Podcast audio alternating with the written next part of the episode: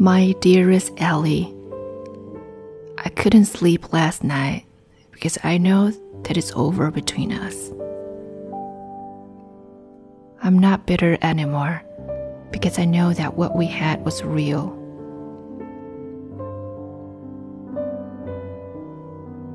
And if in some distant place in the future we see each other in our new lives, I'll smile at you with joy and remember how we spent a summer beneath the trees, learning from each other and growing in love.